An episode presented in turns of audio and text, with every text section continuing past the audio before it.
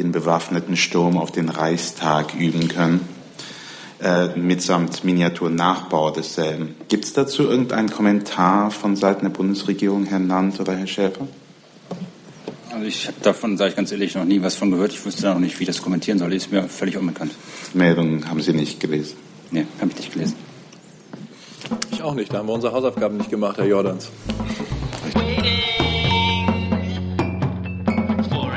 Einen guten Mittwochmittag wünsche ich. Herzlich willkommen in der Bundespressekonferenz zur Regierungspressekonferenz. Ich begrüße Regierungssprecher Steffen Seibert. Ich begrüße die Sprecherinnen und Sprecher der Ministerien.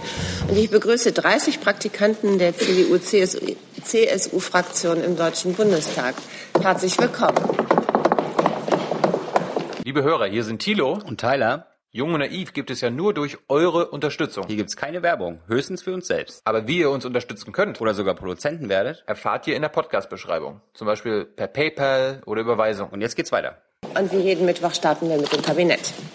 Ja, guten Tag, meine Damen und Herren. Das erste Stichwort im Kabinett heißt Somalia. Die Bundesregierung hat beschlossen, dass es auch weiterhin eine Beteiligung bewaffneter deutscher Streitkräfte an der EU-geführten Ausbildungs- und Beratungsmission in Somalia namens EUTM Somalia geben soll.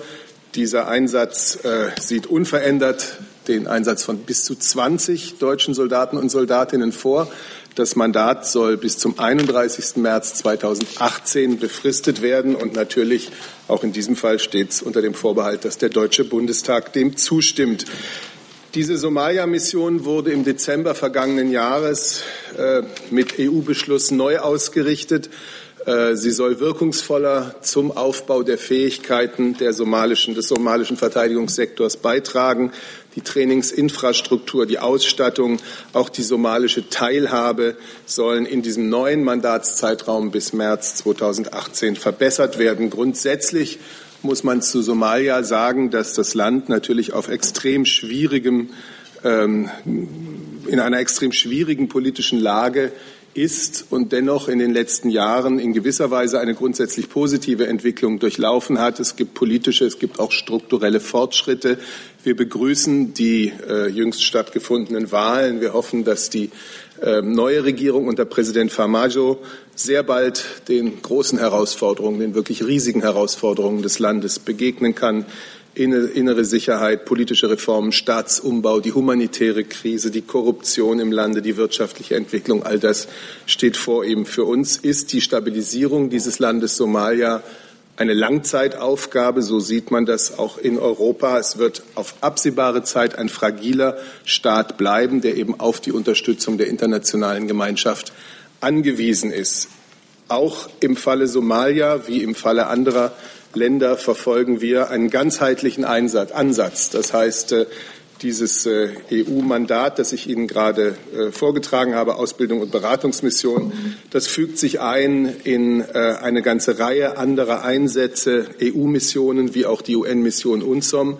Und vor allem fügt es sich auch ein in die starke deutsche Entwicklungspolitik gegenüber Somalia. Wir leisten da einen strukturellen, langfristigen Ansatz ähm, zur Stabilisierung. Äh, derzeit werden in der Entwicklungszusammenarbeit Mittel in Höhe von 107,6 Millionen Euro umgesetzt, im Wesentlichen für Vorhaben in der Wasser- und Sanitärversorgung, zur Verbesserung der Gesundheitssituation und auch äh, zur Minderung von Fluchtursachen und zur Reintegration von Flüchtlingen. Dazu unterstützt die deutsche humanitäre Hilfe auch äh, die also mit humanitärer Hilfe sind wir in Somalia für die betroffenen Menschen im Einsatz. Äh, für diese humanitäre Hilfe wurden im vergangenen Jahr 38 Millionen Euro bereitgestellt. Sie wissen und äh, die Medien berichten zurzeit darüber, dass das Horn von Afrika, insbesondere Somalia, zurzeit von den massiven Auswirkungen einer extremen Dürre betroffen ist. Äh, Herr Schäfer hatte hier am Montag ja schon erklärt, dass das Auswärtige Amt entschieden hat, jetzt unverzüglich 16,5 Millionen Euro für humanitäre Hilfsmaßnahmen zusätzlich am Horn von Afrika bereitzustellen. So viel also zu diesem Beschluss des Kabinetts. Das nächste Thema, äh, die bessere Durchsetzung der Ausreisepflicht. Das geht zurück auf die Begegnung der Bundeskanzlerin mit den Ministerpräsidenten und Ministerpräsidentinnen am 9. Februar. Man hat sich da auf ein 15 Punkte umfassenden Beschluss verständigt.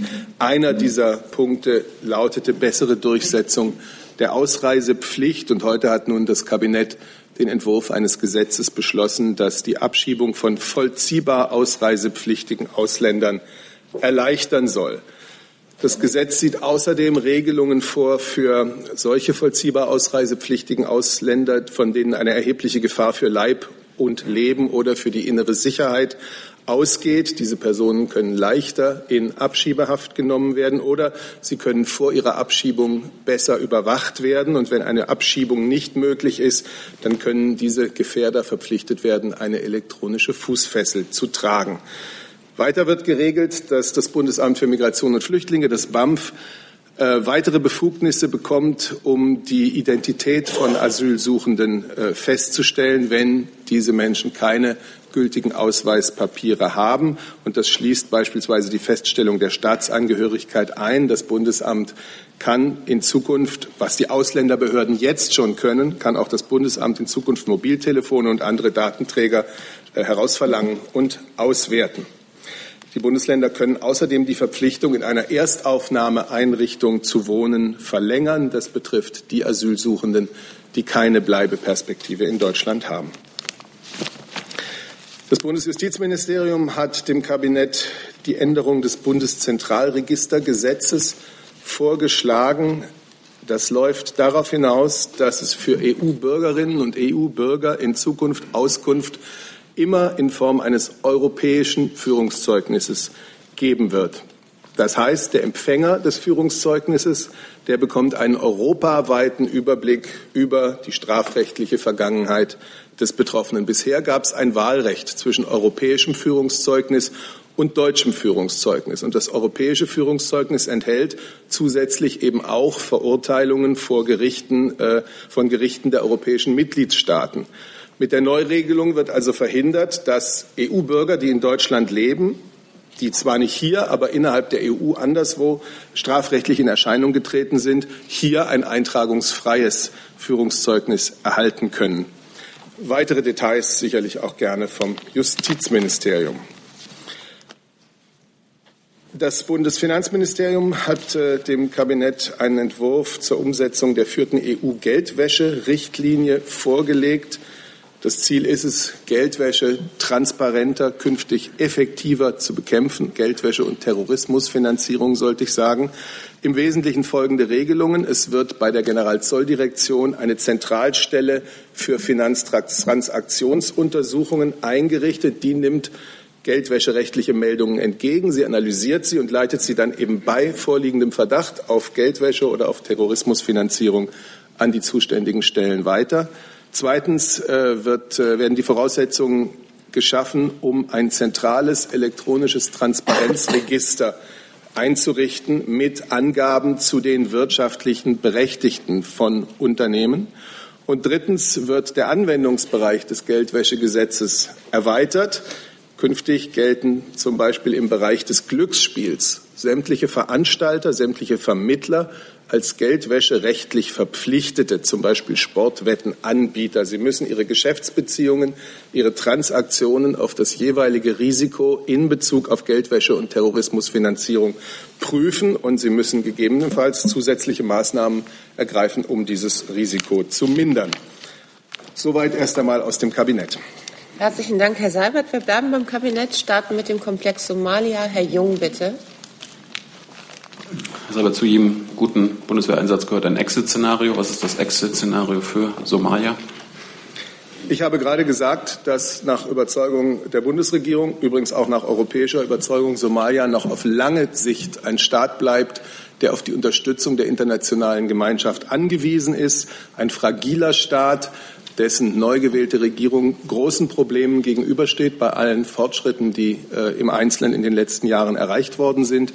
Äh, dieses Mandat ist befristet bis zum 31. März 2018 und dann wird selbstverständlich neu entschieden.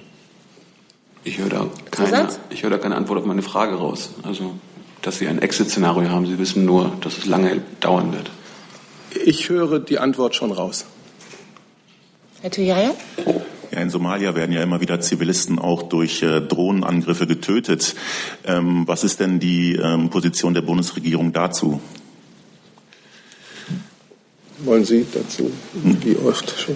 Vielleicht ergänze ich noch einen Satz äh, zu Somalia, um das äh, zu unterstützen und zu bestärken, was Herr Seibert gesagt hat. Äh, Somalia ist seit Jahrzehnten ein Ort der Anarchie gewesen, muss man sagen. Da gab es überhaupt keine staatlichen Strukturen. In Libyen gab es kaum staatliche Strukturen und das war noch, sagen, na, fast ein stabiler Staat gegenüber den Strukturen in, in Somalia. Und die internationalen Bemühungen haben immerhin dazu geführt, dass es so etwas Ähnliches wie beginnende, aufkeimende staatliche Strukturen wieder gibt. Da haben Wahlen stattfinden können, nicht zum ersten Mal.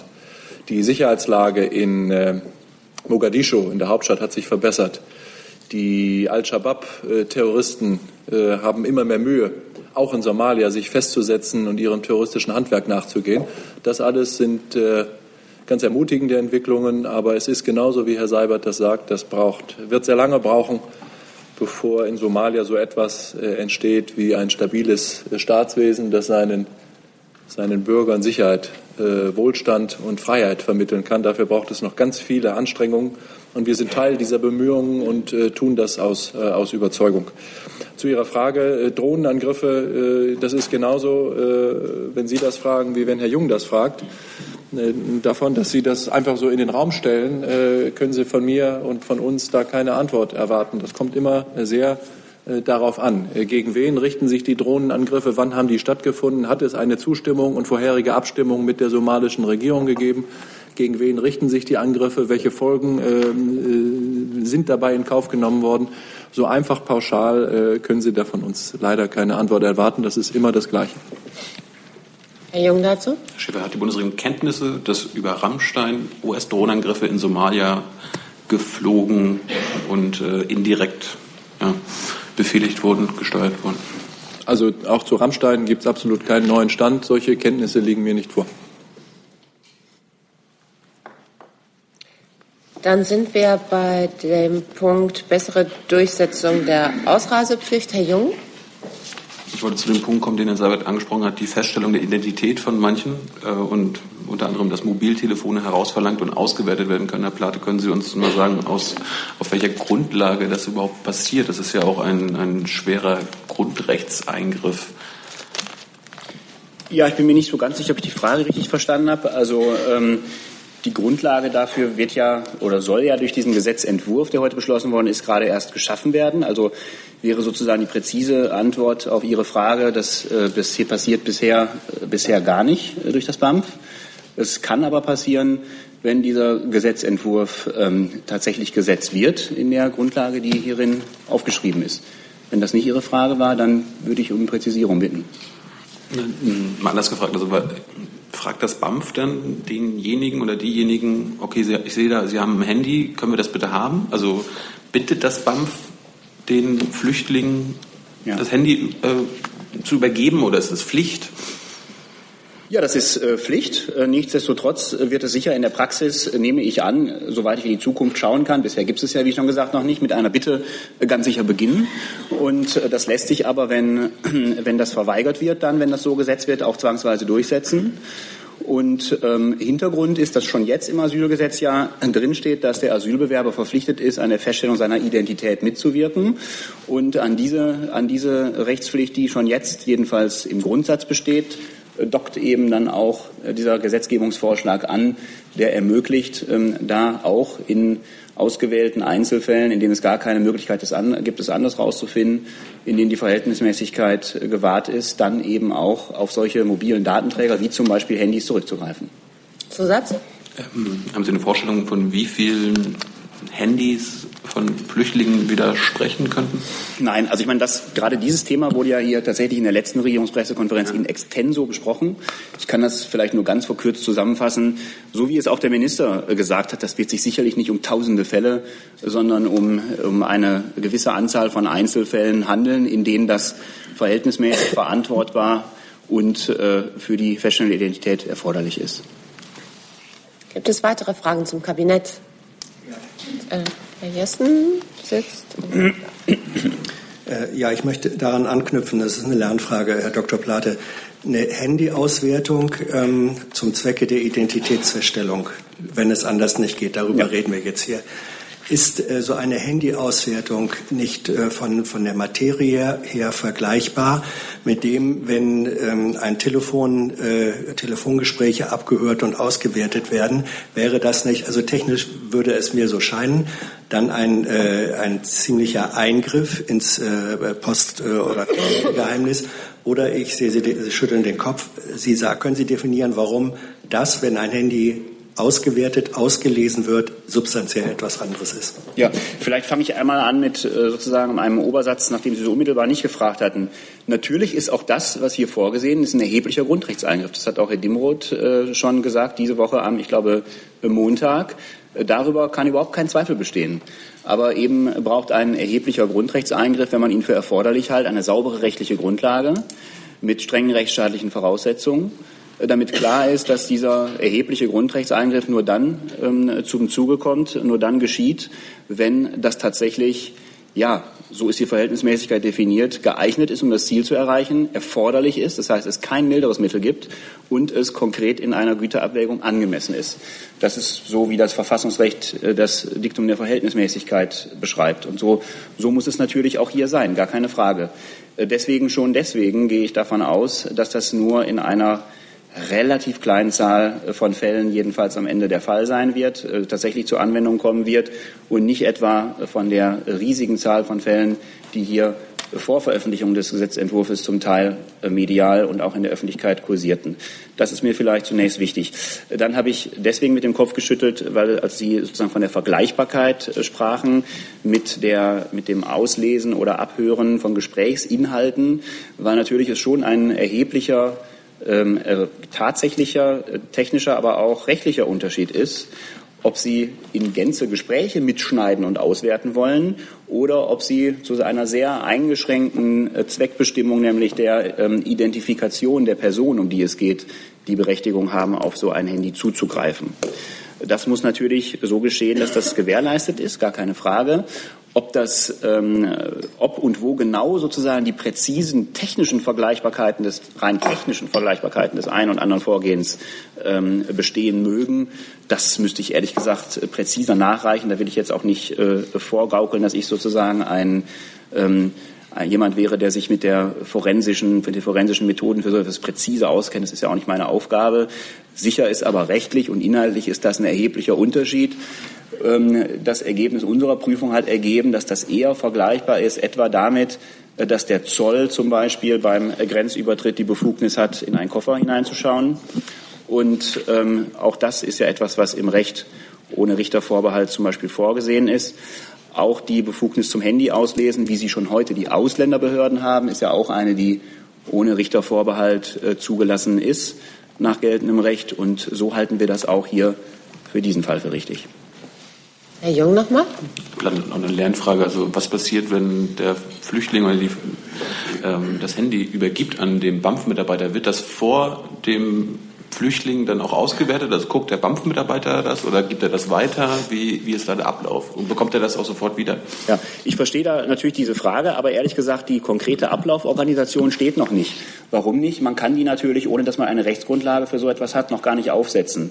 Auch rechtlich. Rechtlich wie praktisch kann man das nicht tun, solange ein solches Gesetz nicht in Kraft ist oder jedenfalls das in Kraft steht und treten so unmittelbar bevorsteht, dass man weiß, dass man es das ab übermorgen jetzt machen muss. Es, äh, es steht auch, äh, wenn Sie wollen, ist glaube ich noch noch nicht online, kommt aber heute auf jeden Fall online. Der Gesetzentwurf bei uns mit Gesetzesbegründung steht auch drin, dass zum Beispiel auch äh, die Software, die dafür erforderlich ist, sowie die Hardware, sowie Spezialpersonal im Moment im äh, BAMF noch nicht sind. Auch das ist klar, man kann Leute für so etwas nicht einstellen, Software für, so, für etwas, was man noch nicht darf, nicht kaufen. Das ist nun mal so. Aber deswegen bitte ich um Verständnis sozusagen bei allem Interesse dafür, wie das dann praktisch abläuft, dass noch nicht alle Fragen des praktischen Ablaufs jetzt vor das Gesetz überhaupt zur Verfügung steht, in allen Einzelheiten feststehen. Hat das BMI denn eine Vorstellungspraxis? Also eine Praxisvorstellung? So, sorry. Nicht so konkret, dass Ihnen das auf Ihre Frage weiterhelfen würde, glaube ich. Nochmal die Frage, ob es andere Fragen gibt zu den anderen Themen im Kabinett. Dann Herr Heller mit einem neuen Thema. Ich würde gerne das Bundesverteidigungsministerium fragen. Ähm, der Flugzeughersteller Airbus hat große Probleme, insbesondere wegen seines Militärtransporters A400M, der sich ja auch bei Ihnen etwas ähm, kurios erwiesen hat in der Anwendung. Ist denn das Bundesverteidigungsministerium ähm, bereit, äh, irgendwelche Nachverhandlungen der Konditionen für den Erwerb dieses Fliegers zu führen oder bereit, die ausgesprochenen Konventionalstrafen in irgendeiner Art nachzuverhandeln, abzumildern? Gibt es von Seiten von Airbus das formelle Ersuchen von Nachverhandlungen? Ja, erstmal vielleicht vorweg habe ich die Berichterstattung heute Vormittag auch zur Kenntnis genommen. Ähm, wir haben heute Morgen auch ein Schreiben von Airbus bekommen, ein allgemeines Schreiben. Gut ist, dass der Hersteller sich eindeutig zum Programm A400M bekennt. Ähm, uns ist wichtig, dass der Hersteller ähm, seine Probleme jetzt löst. Das ist einfach ganz entscheidend, weil wir natürlich die Flieger brauchen, die uns vertragsgemäß zustehen und auch unseren Anforderungen entsprechen. Dazu sind wir in Gesprächen, dazu sind wir auch in der Vergangenheit schon in Gesprächen gewesen, unabhängig jetzt von der heutigen Berichterstattung, die ich heute gelesen habe. So, Gespräche führen wir, klar. Es, aber, aber Gespräche, es geht um Gespräche, wie letztendlich der Hersteller seine Probleme lösen kann. Äh, die, die Frage nochmal, sind Sie bereit, auch über die finanziellen Konditionen, die vereinbart wurden, nochmal zu sprechen mit dem Ziel, diese zu verändern, diese auf Ersuchen von Airbus möglicherweise günstiger für Airbus zu gestalten? Ja, wir haben ja klare Vertragsgrundlagen und es geht jetzt hier nicht um Vertragsgespräche. Die Verträge sind, glaube ich, ziemlich klar. Aber natürlich sprechen wir sowohl im, im deutschen Rahmen als auch im internationalen Rahmen mit Airbus, ähm, wie insgesamt die Probleme halt gelöst werden können. Aber wichtig ist, dass die Probleme gelöst werden. Gar keine Frage. Herr Lange dazu? Herr Nant, Herr, Herr Floßdorf hatte hier schon im Mai letzten Jahres eine belastbare Gesamtplanung von Airbus gefordert und äh, und ähm, im Bericht äh, zu den Rüstungsangelegenheiten Ihres Ministeriums lese ich im September, dass es äh, immer noch keine belastbaren Aussagen gibt, wann Airbus nun den A400M liefern kann. Ist da eigentlich seit September irgendwas passiert? Also sehen Sie da schon klarer? Und können Sie vielleicht noch ganz kurz sagen, wie Sie dann, ich glaube, Sie nennen das Fähigkeitslücke, diese Fähigkeitslücke im Moment füllen? Danke. Ja, also vielleicht zum Sachstand. Wir haben insgesamt derzeit acht ähm, A400M bei uns, die geliefert wurden ähm, mit Ende des letzten Jahres. Wie jetzt die weiteren Lieferungen für dieses Jahr erfolgen können, da kann ich Ihnen keine belastbaren Zahlen zu liefern. Also insofern kann ich Ihnen da auch keinen neuen ähm, Kenntnisstand äh, bieten.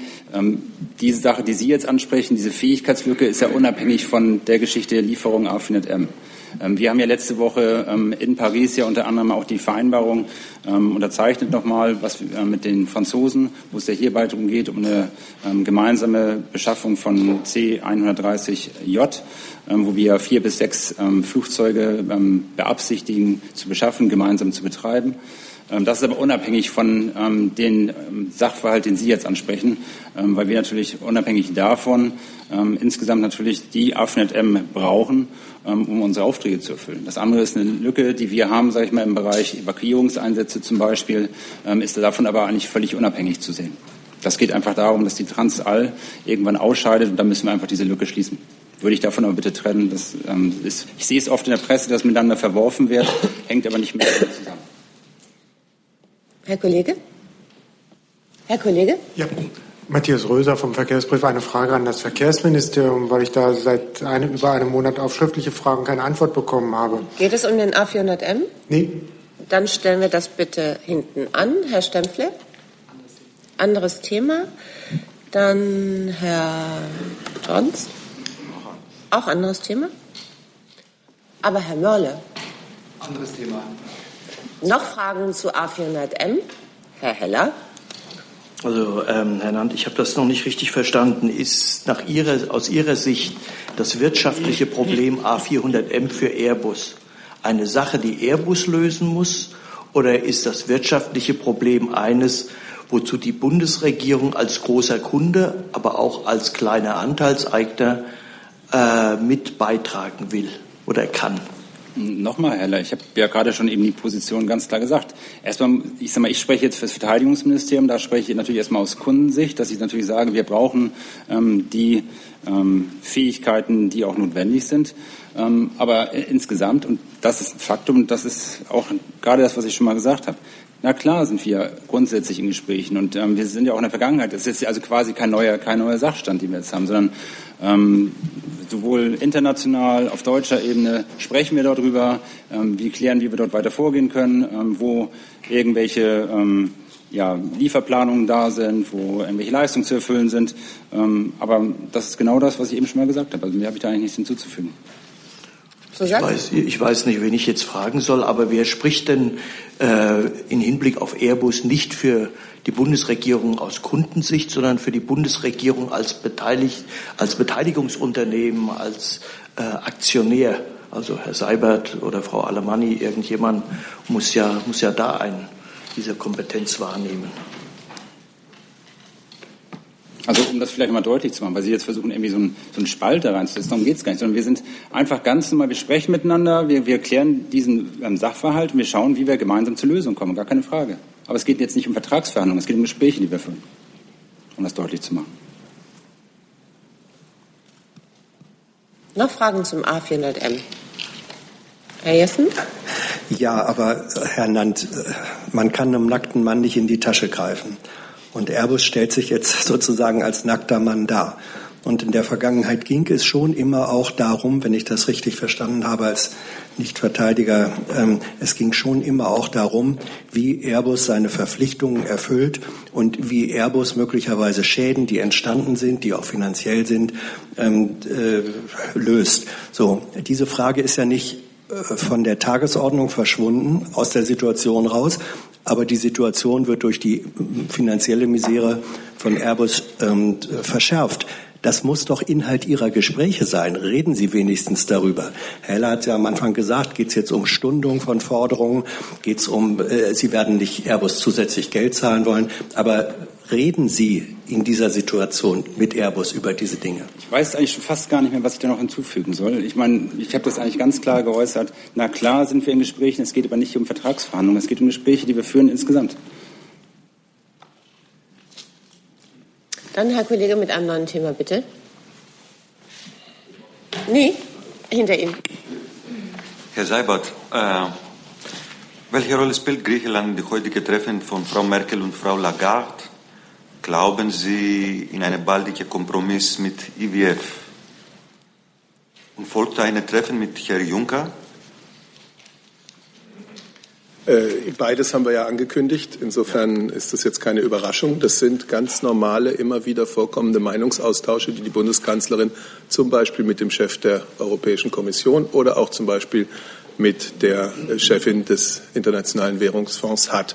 Ich, beides sind äh, vertrauliche Gespräche. Ich nehme hier thematisch äh, nichts vorweg. Wenn Sie an dem Thema Griechenland interessiert sind, dann sind Sie sowieso, ich weiß, Entschuldigung, aber wenn Sie an der aktuellen Einschätzung der Dinge, äh, die da jetzt auch bei der Eurogruppe äh, besprochen wurden, interessiert sind, kann sicherlich das Finanzministerium was sagen. Es ist ja so, dass die, dass die Institutionen sich mit Griechenland äh, am Montag auf die Rückkehr der Mission nach Athen geeinigt haben ähm, und ein gemeinsames Verständnis offenbar entwickelt haben, zu Eckpunkten der notwendigen Reformansätze. Ähm, nun soll also vor Ort über konkrete Reformvorhaben gesprochen werden zwischen den Institutionen und Griechenland und immer in Rückkopplung mit der Eurogruppe. Das Ziel bleibt nach wie vor, dass es eine gemeinsame Konditionalität aller vier Institutionen, also inklusive Internationalem Währungsfonds, gibt und dass das vereinbart wird. Das ist und bleibt äh, die deutsche Haltung und ein Stück weit ist äh, durch die Einigung äh, am Montag jetzt der Weg nach Athen geebnet und wir hoffen, dass äh, die konkreten Gespräche vor Ort dann auch etwas ergeben. Herr Maas dazu? Ja, eine Frage an Frau Galwey.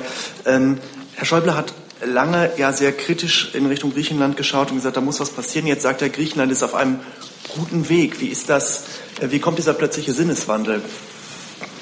Also ich weiß jetzt gar nicht, wie Sie auf den Sinneswandel kommen. Der Minister hat immer gesagt, ähm, dass Griechenland ähm, vorangehen muss, dass, Griechenland die notwendigen Reformen ergreifen muss. Und äh, dadurch, dass jetzt diese Einigung erzielt worden ist, dass die Institutionen zurückkehren nach Athen, ähm, ist das ein, wichtiger Schritt und ein wichtiger Schritt auf dem Weg dahin, äh, dass Griechenland äh, diese Vorgaben erfüllt. Also ich würde da jetzt Aber gar das keinen, ich klingt sehe da jetzt jetzt eigentlich keinen schon so, als Widerspruch. hätte Griechenland diese Voraussetzungen auch tatsächlich schon erfüllt. Naja, aber Sie wissen, also Sie wissen ja, es geht jetzt voran. Man hat sich darauf geeinigt, die Institutionen kehren zurück und es ist nun Aufgabe der Institutionen zu prüfen, ähm, inwieweit Griechenland die bestimmten Reformen und die vereinbarten Reformauflagen erfüllt und das wird jetzt fortgesetzt. Herr Kollege? Bitte? Sie sprechen über Voraussetzungen, äh, Reformen. Jetzt, diese Reformen müssen jetzt, ist Voraussetzung jetzt oder nach 2018? Naja, es gibt ja, es, wir haben ja ein laufendes Programm und in diesem laufenden Programm ähm, gibt es, sind mit diesem laufenden Programm sind bestimmte Reformauflagen, verbunden und ähm, im Zuge der aktuell laufenden Programmüberprüfung ähm, wird nun geschaut, inwieweit Griechenland diese vereinbarten Reformen mit Bezug auf das, auf das Hilfsprogramm ähm, erfüllt hat.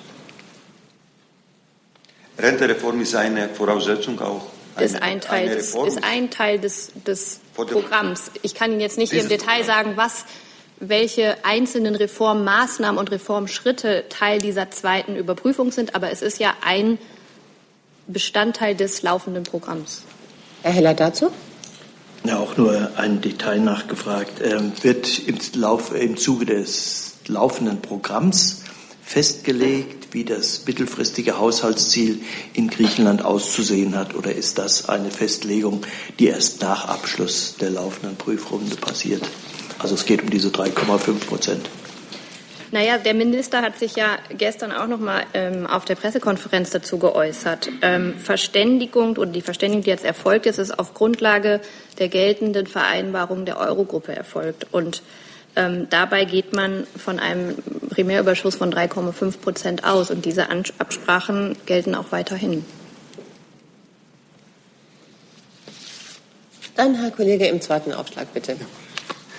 Äh, Frage an das Verkehrsministerium. Der Dazu noch, Herr Delfs, Entschuldigung, es tut mir leid. macht ja nichts. Ihnen nicht, Ja. dem anderen vielleicht. Ich halte das aber im Blick. Frau Kaller auch noch mal ganz kurz äh, konkret nachgefragt. Also diese Ansage war von Herrn Schäuble, dass auf jeden Fall, also dass die IWF-Beteiligung wirklich zwingend ist, die gilt nach wie vor.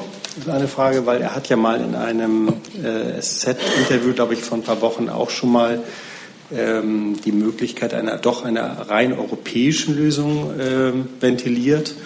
Ähm, ist das, wäre das auch eine Möglichkeit oder sozusagen ist dieses Gespräch, auch was heute Abend stattfindet, findet das immer noch unter der Prämisse statt, also der IWF muss einfach auf jeden Fall mitmachen, ansonsten ist dieses Programm in dieser Form ähm, nicht mehr möglich. Und dann an Herrn Seibert nur eine ganz kurze ähm, technische Frage. Ist eigentlich heute Abend geplant, dass dann dieses Dinner mit Herrn Juncker, ist denn da Frau Lagarde auch noch dabei oder ist sozusagen nach dem Gespräch, äh, ist das nur äh, die Kanzlerin und Herr Juncker, das Dinner? Technische Antwort nein. Also, nein, das, es gibt ein Gespräch mit Frau Lagarde und es gibt eine Begegnung mit Herrn Juncker. Dazu? Als Griechenlandleihe auch noch mal eine, eine Frage. Ich habe Ah, Entschuldigung. Ich muss heute irgendwie hier. Ich würde Ihnen Frau antworten, Kalver, wollen Sie Sie auch möchten. was Ich sagen? kann Ihnen gerne was sagen. Äh, Ich würde ähm, vorweg gern sagen, ich kann- Ihnen nicht sagen, was Prämisse ähm, des heutigen Gesprächs ist. Ähm, Das, das äh, es fällt jetzt hier nicht in, in meinen Zuständigkeitsbereich. Ich kann Ihnen äh, ganz klar sagen, was wir hier auch schon in den letzten Wochen mehrfach und vielfach und ausführlich betont haben, ähm, dass die Eurogruppe mehrfach einvernehmlich erklärt und bekräftigt hat, dass die Beteiligung des IWF am laufenden Programm unabdingbar ist. Ähm, so äh, heißt es, ist es auch aufgeführt in dem Antrag an den Bundestag, äh, mit dem um die Zustimmung für das dritte Hilfspaket ähm, gebeten wurde. Ähm, und auf diesen Umstand, also auf diese unabdingbare Voraussetzung, hat der Minister auch immer wieder hingewiesen. Nochmal Zusatz? nachgefragt, ja, Zusatz nochmal. Also Beteiligung heißt auch finanzielle Beteiligung. Da ist aber der, der, die, die Größenordnung dieser finanziellen Beteiligung noch offen. Richtig? Meines Wissens ja. So, Ja, wie gesagt, auch nochmal Griechenland. als Griechenland-Leihe eine Frage. Und zwar ähm, nach meinen Kenntnissen ähm, verfügt Griechenland EU-weit mit über die größten ähm, Ausgaben für, das, äh, Verteidigungs-, für den Verteidigungshaushalt. Ähm, inwieweit deckt sich das eigentlich mit den geforderten Konsolidierungen des griechischen Haushalts? Also würde es nicht Sinn machen, diesen Verteidigungsetat runterzufahren und die frei werdenden Gelder äh, in andere Bereiche zu investieren? Also da muss ich Sie einfach um Verständnis bitten. Es ist jetzt nicht an mir, hier ähm, irgendwelche Maßnahmen als sinnvollhaft oder nicht sinnvollhaft einzuschätzen. Das sind einfach Themen, ähm, die werden im Kreis der Eurogruppe diskutiert. Ähm, solche Überlegungen ähm, genereller Art, ähm, was, was die Struktur, was den, den Haushalt betrifft, ähm, sind sicherlich auch Gegenstand ähm, der Gespräche zwischen Institutionen und auf Ebene der Eurogruppe. Aber das ist nichts, ähm, wozu ich mich jetzt hier an dieser Stelle äußere. Nur um ganz sicher zu sein, gibt es noch Fragen zum Komplex EWF in Griechenland? Dann, Herr Kollege, bitte. Ja, äh, Frage an das Verkehrsministerium. Äh, der Investitionsrahmenplan, für, äh, mit dem der Bundesverkehrswegeplan, der neue, finanziell mit Leben erfüllt wird, kommt der noch in dieser Legislaturperiode? Und wenn nein, was ist der Grund, dass er sich verzögert? Der alte ist ja bereits 2015 ausgelaufen. Herr Röser, ich danke für diese Nachfrage. Ähm, erstmal möchte ich Ihnen versichern, wir haben Ihre Anfrage nicht vergessen. Die Antwort darauf wird aber derzeit noch bei uns im Haus erarbeitet und Sie erhalten diese Antwort, äh, sobald die vorliegt.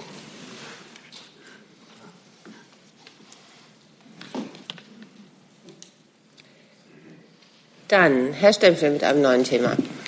Eine Frage an Herrn Schäfer. Es gibt Meldungen, dass die Bundesregierung das Flugzeug die Landshut aus Brasilien zurückholen möchte. Könnten Sie dazu was sagen?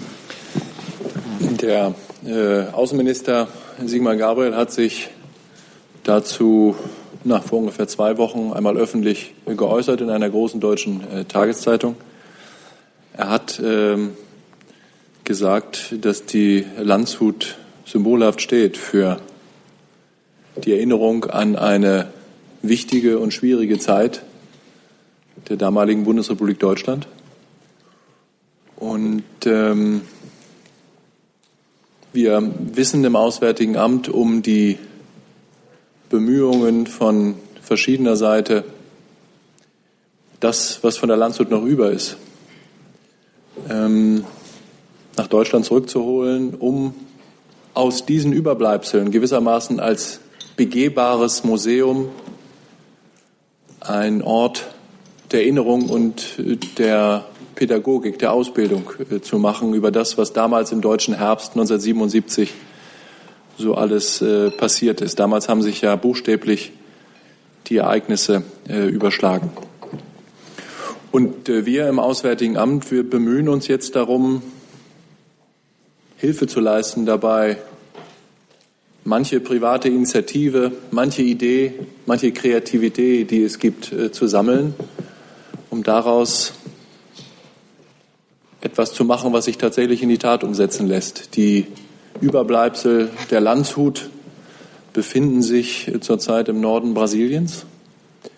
Die rosten da so unter der brasilianischen Sonne äh, vor sich hin.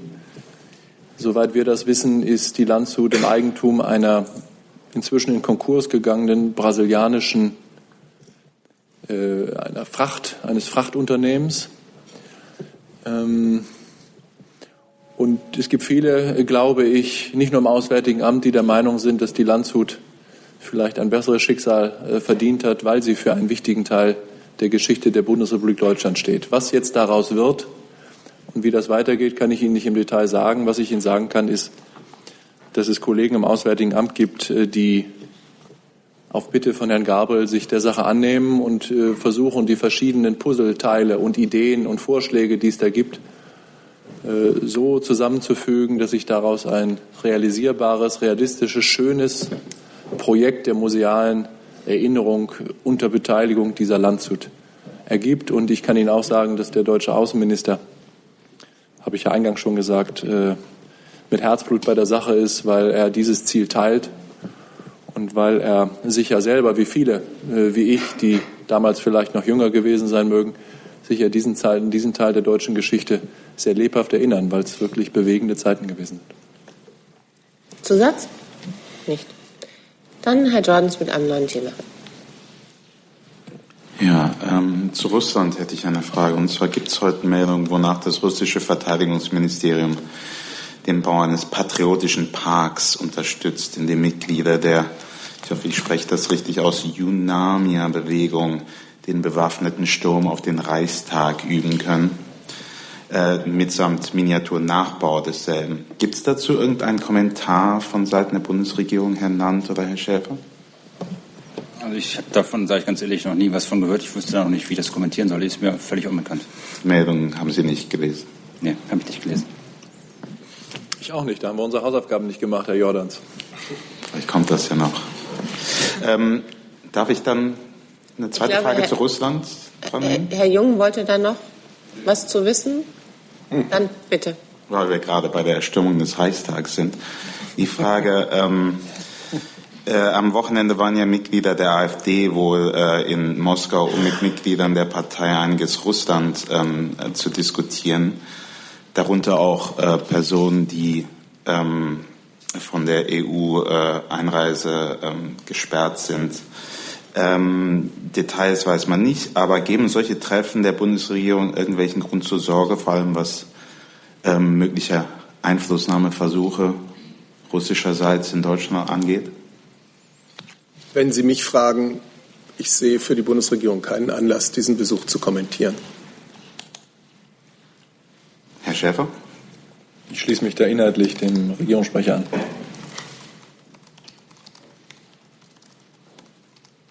Dann Herr Kirschner mit einem neuen Thema, bitte. Ja, an, an das Finanzministerium, Frau Dr. Kalwey. Die SPD hat jetzt einen Gesetzentwurf vorgelegt zur steuerlichen Begrenzung von hohen Vorstandsgehältern. Ähm, Minister Altmaier hat Zustimmung signalisiert nach entsprechenden Gesprächen und Abstimmungen in Einzelfragen. Wie sieht das jetzt der Bundesfinanzminister? Wird er sich aktiv daran beteiligen, dass noch in dieser Wahlperiode ein gemeinsamer Koalitionsentwurf verabschiedet werden kann? Ähm, wir haben den Gesetzentwurf der SPD-Fraktion, der ja heute Morgen vorgestellt wurde, ähm, dann auch heute Morgen entsprechend zur Kenntnis nehmen können. Ähm, wir werden diesen Entwurf jetzt sorgfältig im Haus prüfen. Ähm, ich bitte Sie jetzt um Verständnis, dass wir uns zu diesen Details des Entwurfs jetzt nicht äußern können an dieser Stelle. Ähm, das weitere Gesetzgebungsverfahren muss jetzt auch natürlich im Bundestag ähm, zwischen den Fraktionen geklärt werden. Das Bundesministerium ähm, wird mit seinem Fachwissen unterstützend natürlich zur Verfügung stehen, falls dies erwünscht ist. Ähm, Sie kennen grundsätzlich die Position des Ministers dazu. Der Minister hat seine ablehnende Haltung gegenüber überzogenen Managergehältern ähm, immer wieder zum Ausdruck gebracht. Der Minister hat auch klargemacht, dass der Gesetzgeber tätig werden könnte, wenn die Wirtschaft nicht selbst eine angemessene Ausgestaltung der Managergehälter Gehälter regeln sollte. Das hat er immer wieder ähm, betont. Ganz allgemein zur steuerlichen Beschränkung der Abzugsfähigkeit von Managergehältern. Ähm, nach dem Nettoprinzip sind Gehälter, Boni, etc. steuerlich grundsätzlich als Betriebsausgaben abziehbar. Ähm, eine Abweichung davon ist im Steuerrecht theoretisch möglich, wenn, muss aber gut begründet sein. Ähm, darüber hinaus sind ähm, insbesondere zu klären ab, bestimmte Abgrenzungsfragen. Muss man sich fragen, warum sind Gehälter von Vorstandsmitgliedern anders behandelt als etwa Spitzenverdienste von äh, Fußballspielern? Beziehen sich Beschränkungen ähm, nur auf die Gehälter von Managern oder bestimmten ähm, Rechtsformen oder aller Unternehmen? Also das sind alles Abgrenzungsfragen, die man sich natürlich erstmal angucken muss und die man ähm, vorher überhaupt grundsätzlich erstmal klären muss und für die man dann natürlich auch eine gute Begründung finden muss. Zusatz? Da hätte ich noch eine Nachfrage, da Sie ja andere Berufsfelder ins Gespräch gebracht haben, also beispielsweise Fußballer.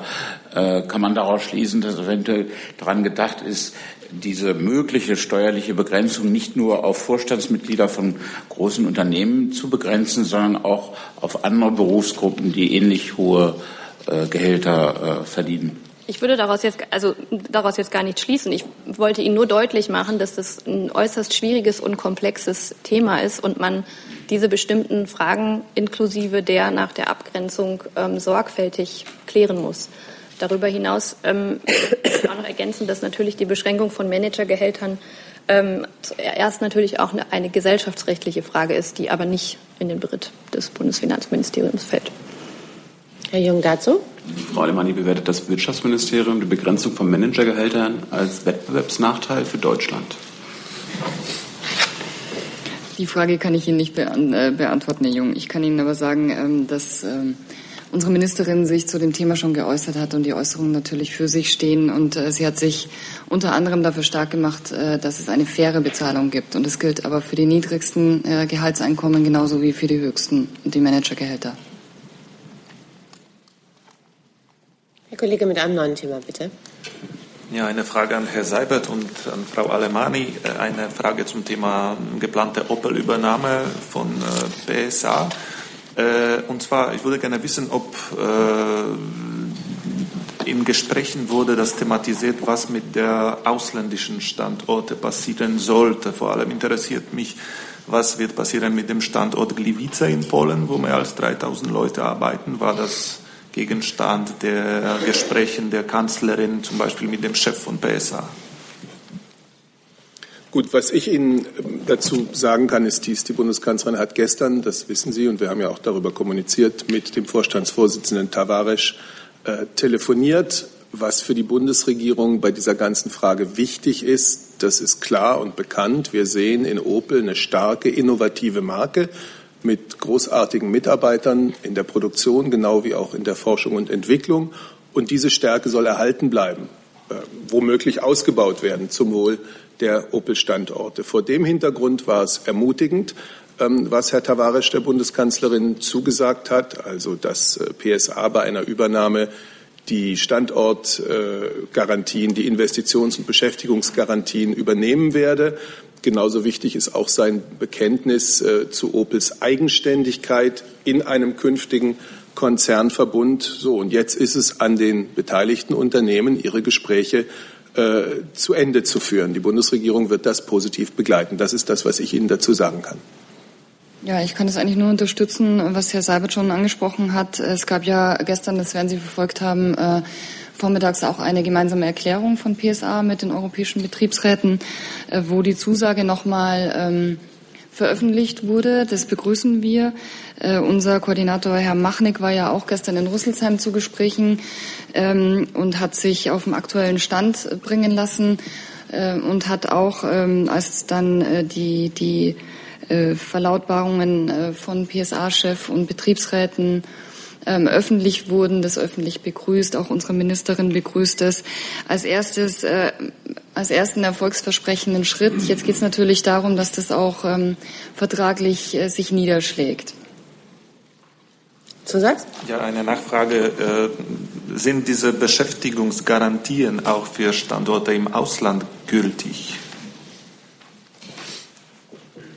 Also ich kann Ihnen nicht über einzelne Standorte berichten. Ich kann nur verweisen auf die äh, europäischen äh, Standorte, die der äh, Betriebsrat selbst genannt hat.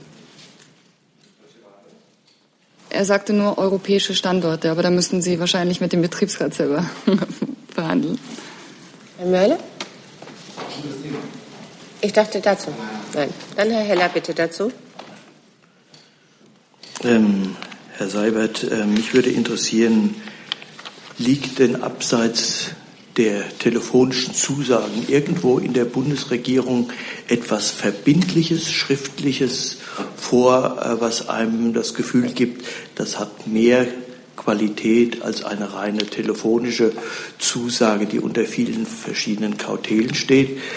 Und äh, zum Zweiten, wenn ich all das, was so an, äh, an Zusagen jetzt gemacht äh, wird, höre, dann bekomme ich den Eindruck, ähm, als wäre der, der Deal selbst, nämlich der Verkauf von Opel, von GM an PSA, gar nicht mehr die Frage, als wäre das schon durch.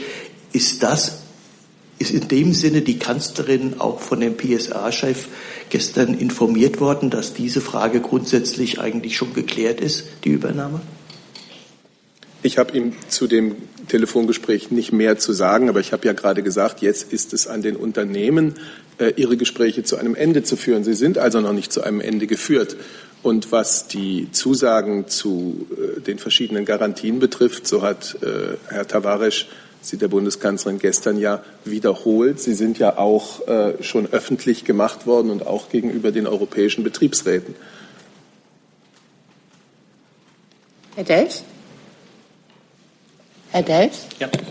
Ähm, Herr Sabat, würden Sie denn, ähm, gestern gab es ja, wie gesagt, auch die Pressemitteilung von, von Seiten PSA und da hieß es ja unter anderem auch, dass die Kanzlerin jetzt diese, diesen Deal unterstütze. Äh, würden Sie denn auch so weit gehen, das zu sagen?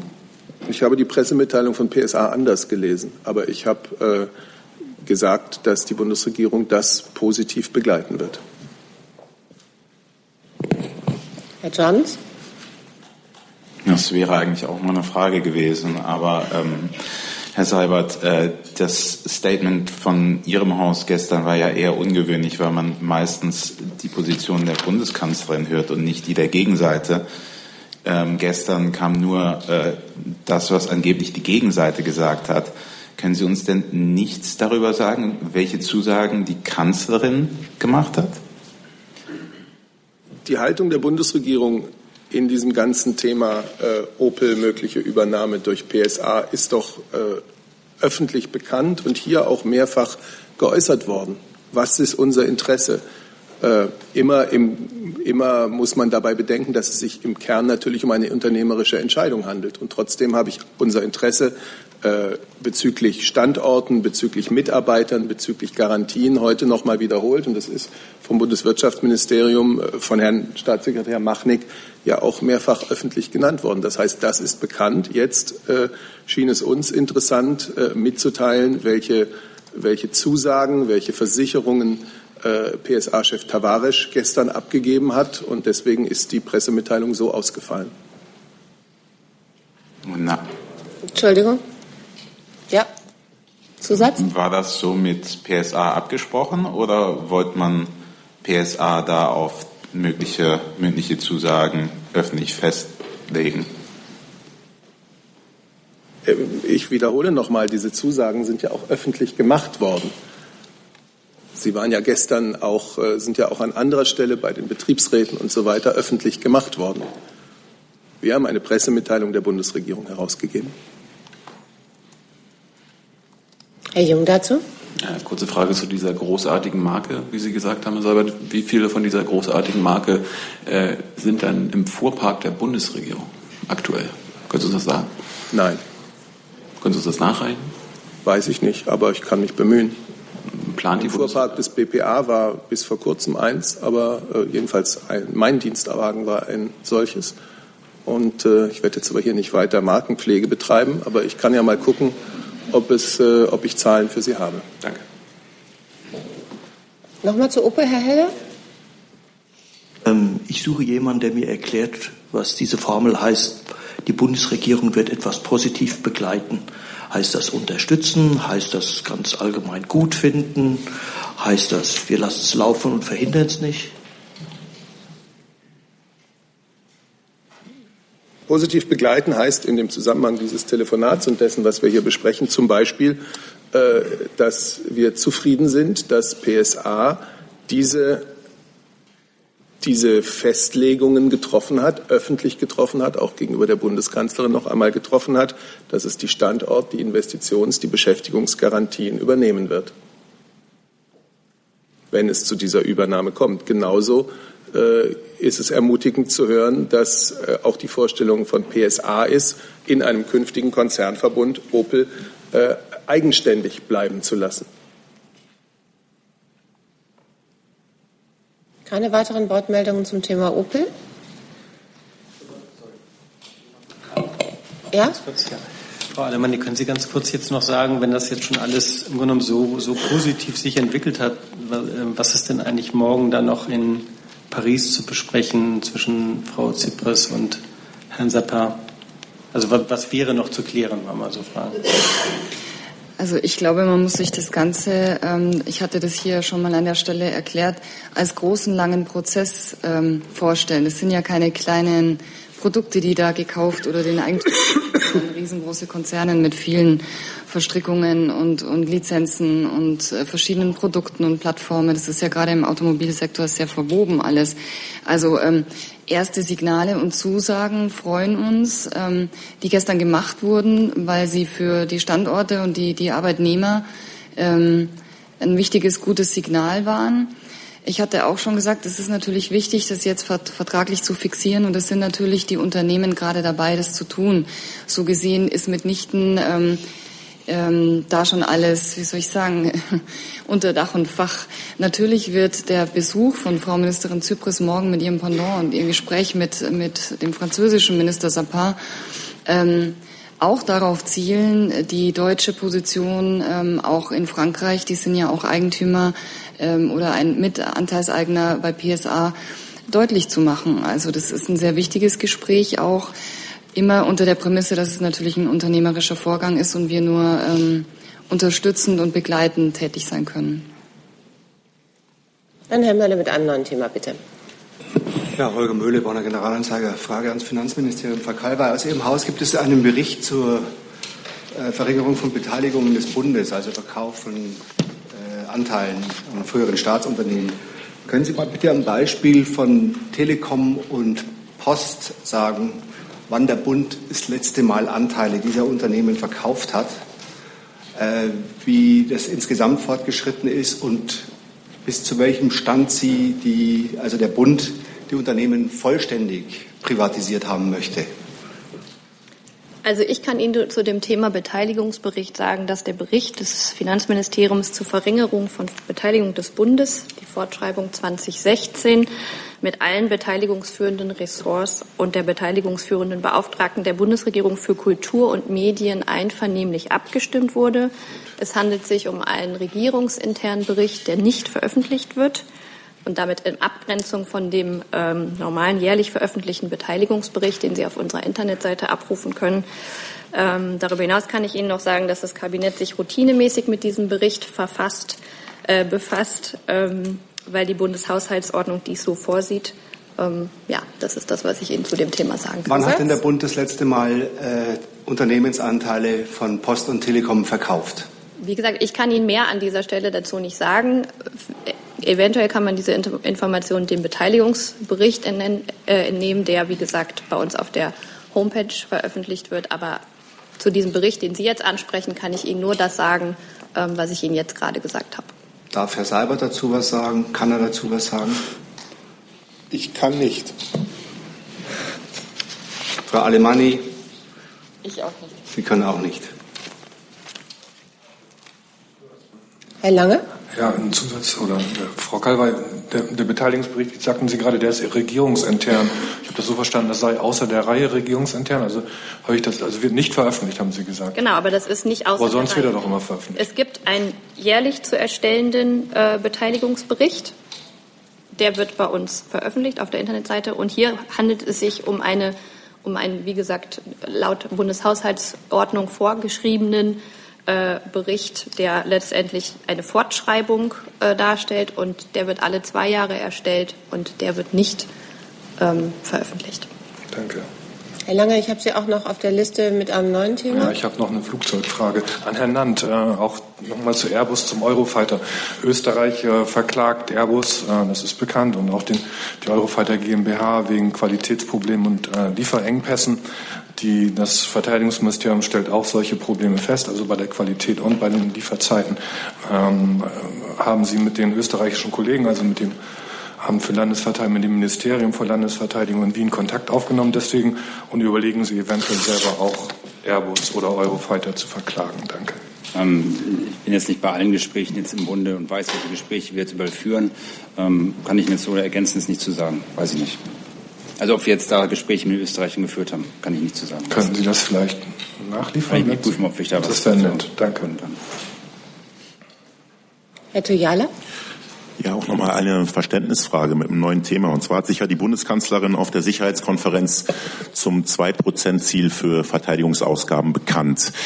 Ähm, welche konkreten Bedrohungen rechtfertigen eigentlich die damit äh, verbundene massive Aufstockung des NATO-Budgets?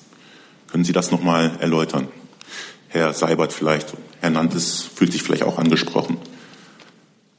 Ich will zu diesem Thema gerne Folgendes sagen. Erstens, dieses Zwei-Prozent-Ziel ist ja keine neue Erfindung.